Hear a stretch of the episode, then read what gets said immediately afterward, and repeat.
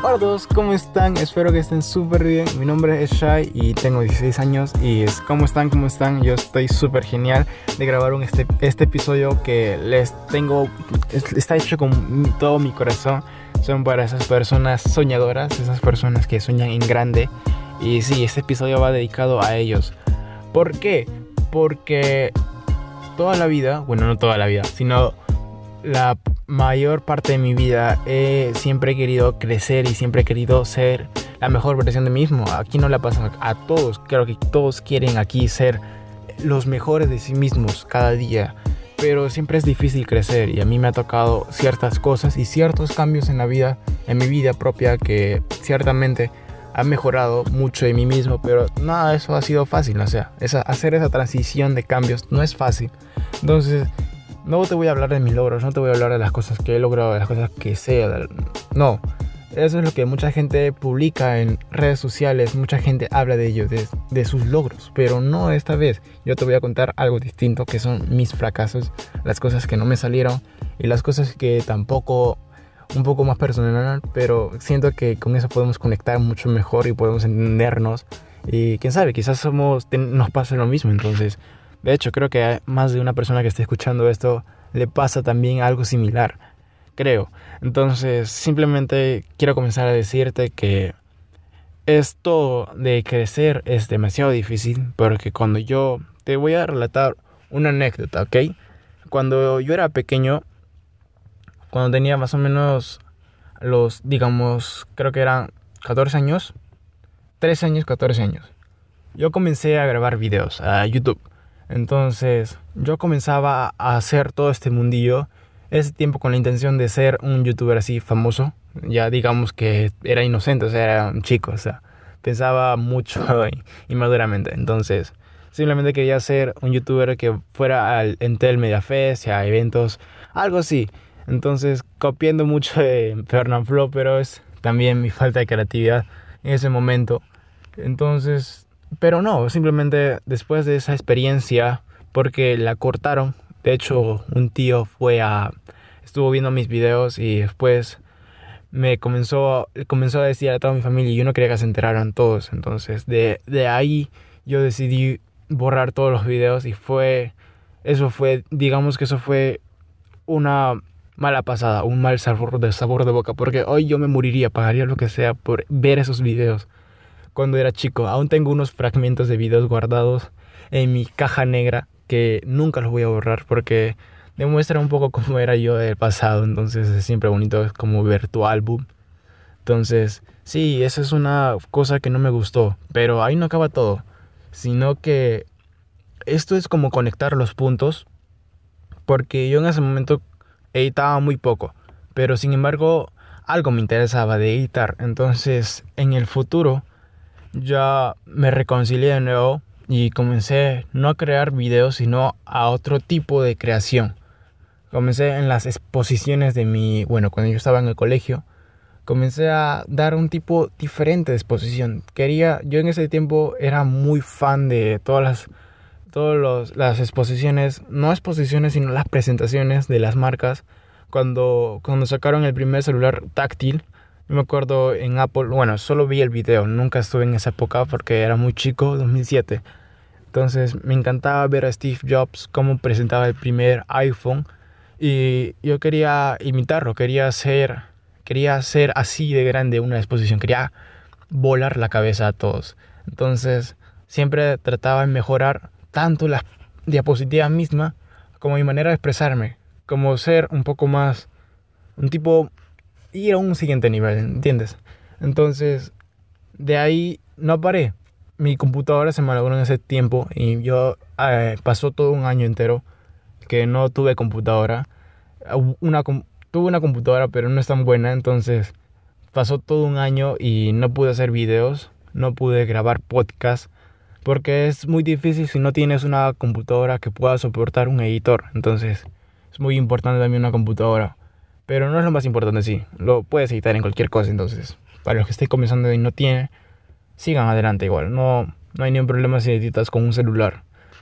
Pero bueno, en ese tiempo pasa un año y yo tengo mi computadora de nuevo y ya es muy cercano a esta época donde realmente comienzo a echarle ganas. Yo sé que esto sale adelante y pues a todo eso, seguí adelante. Y lo que dije anteriormente sobre conectar los puntos es demasiado cierto porque yo conecté los puntos en la edición. Yo recuerdo que desde que fui esa vez, cuando era un solo chiquillo grabando videos, al puro estilo grababa videos de juegos, entonces yo me recuerdo que en ese momento e, editaba muy poco, pero quería editar más y veía más videos, entonces un poco mi creatividad salía a flote. Entonces eso es demasiado importante porque en el futuro ahora edito super cool, super genial. Entonces me encanta editar y se, se convierte en una pasión y aparte es una habilidad demasiado grande. Hoy en el mercado, ¿quién no necesita un editor de videos? Entonces, más que quien necesite, quien te necesita es tú mismo tienes todo, es como que tengas una, una joya de oro, entonces, ahí en ti mismo, entonces vales mucho, entonces, eso es, aparte me encanta editar, y sí, eso es un parte de mi fracaso, pero cómo seguí adelante y las cosas que pasaron durante ese tiempo, y fue fácil, no tan fácil, de hecho, yo soy tan cercano a la computadora como si fuera cercano a un amigo, porque la computadora la considero es, es como tener tu celular, pero es a un siguiente nivel. Entonces, yo amo la computadora, mi computadora la amo, pero cuando no la tuve, entonces me sentí un poco vacío, porque no puedo hacer todas las cosas que yo puedo hacer en una computadora, literalmente. Entonces, por cierta parte, eso fue una gran caída, eso fue un gran obstáculo. Pero sinceramente no es tan grande como los que me tocó vivir recientemente porque ah, hubo muchos cambios. Y pues a todo estoy haciéndolo para seguir adelante, para mejorar. Porque ustedes ya saben que yo me salí de la universidad y eso también es bastante grande, es un cambio gigante para mi edad porque decidir a los 16 años qué quieres hacer con tu vida es muy difícil pero yo conscientemente no quería hacer cosas que no me gustaran. Y yo les dije mis razones, si no, eh, si no saben muy bien de lo que hablé, entonces les invito a escuchar el podcast, episodio anterior, que se llama Cómo me salí de la universidad, un tema así. Entonces simplemente contaba cómo salí yo de la universidad, las razones por las que me salía. Pero sinceramente yo creo que esa decisión fue la mejor porque no me iba a hacer feliz. Sinceramente no, no era yo mismo el que decidía eso. Y no era mi vida, entonces no sentía que yo era mismo. ¿Cómo salí adelante? Fue una cuestión de confianza en el futuro. Porque tú sientes que tu corazón vibra cuando realmente hay algo que te está gustando. Por ejemplo, cuando yo edito, cuando yo hago algo que me apasiona, siento que mi corazón está saltando. Yo siento que estoy contento. Entonces, me siento feliz. Yo con eso puedo vivir sin comer, algo así, ¿entiendes? Es tanta la emoción. Entonces, sinceramente, estar en la universidad no sentía eso. Pero estudiar programación, estudiar todo lo que iba a hacer en la carrera, eh, mi corazón saltaba. Entonces, por cierta manera, si sabes que si no vas a la universidad, pero sabes de programación y sabes demasiadas cosas, o sea, da igual el camino, porque los dos, con universidad o sin universidad, vas a llegar al mismo punto. Entonces, prefiero pasar más tiempo programando, prefiero pasar más tiempo estudiando que estar sin una universidad o estando estudiando bajo las reglas de una universidad. Hay cosas que no me van a enseñar o cosas que sí me van a enseñar, pero más tiempo van a tardar en que yo llegue a ese tema. Entonces, prefiero hacer todas esas cosas que puedan en vez de perder cinco años ahora. Y aparte, que estudiar por tu cuenta sale mucho más barato, sinceramente. No tienes que pagar pasaje de... Aquí lo conocemos en Latinoamérica, señores, como el transporte. Me encantaría ir en bicicleta. Pero bueno, entonces sinceramente hay muchas cosas que te ahorras estudiando en tu casa. Y aparte es el futuro, ya lo ven. Hoy en día, el futuro, hoy en día sí y no. No porque lo, lo que están enseñando muchas escuelas y muchas universidades no es el futuro porque es ineficiente pero yo estoy seguro que hay muchas escuelas que ya tienen años de experiencia en este mercado online. Entonces, sí o sí, hay, hay futuro en la educación online. Yo creo que es el futuro, bro. Entonces, sinceramente, todo esto está yendo muy bien, pero no fue fácil. ¿Tú crees que fue fácil salirme de la universidad? En primer lugar, yo tuve que convencer a toda mi familia para que este sueño sea una realidad. Esta idea, este simplemente es una idea, no es una realidad para todos. O sea, no, yo no escuché a una persona que diga, me salí de la universidad y comencé a estudiar por, por online y ahora mírame, pues soy el nombre más exitoso de mi carrera. Entonces, no, no lo escuché a nadie. Entonces, ¿cómo decidí esto? Decidí a cuenta de mi corazón. Confía en el futuro. Esa es una. Entonces, ahí va. Ese es, digamos que ese es el cambio más grande que he hecho en mi vida. Hasta ahora. Ok, hay tres cosas diferentes a las que he tenido que soportar, como las críticas. Cuando yo creaba contenido desde mi tío, que mi tío ahora me apoya, él también quiere ser, quiere hacer, quiere crear contenido. Esto es genial, esto es brutal. Pero ese tiempo, o sea, siempre, no es solamente en ese tiempo, sino ahora más que nunca, recibo críticas, recibo comentarios destructivos de personas y a veces también no recibo comentarios, pero bueno, entonces simplemente creo, creo que eso es una tontería, sinceramente. Si tú estás creando contenido... Eh, yo escuché un podcast sobre Víctor Abarca, que es uno de los de las personas que me inspiran a crear contenido. Es un youtuber de, tecnología.